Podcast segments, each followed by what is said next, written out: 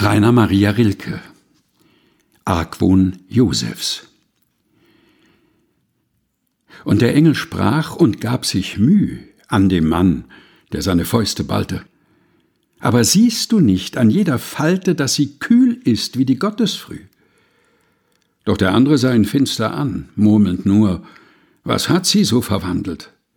Doch da schrie der Engel Zimmermann, merkst du's noch nicht, dass der Herrgott handelt?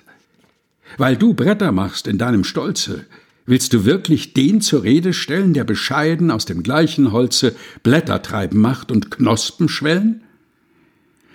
Er begriff, und wie er jetzt die Blicke recht erschrocken zu dem Engel hob, war der fort. Da schob er seine dicke Mütze langsam ab, dann sang er Lob. Rainer Maria Rilke Argwohn Josefs Gelesen von Helga Heinold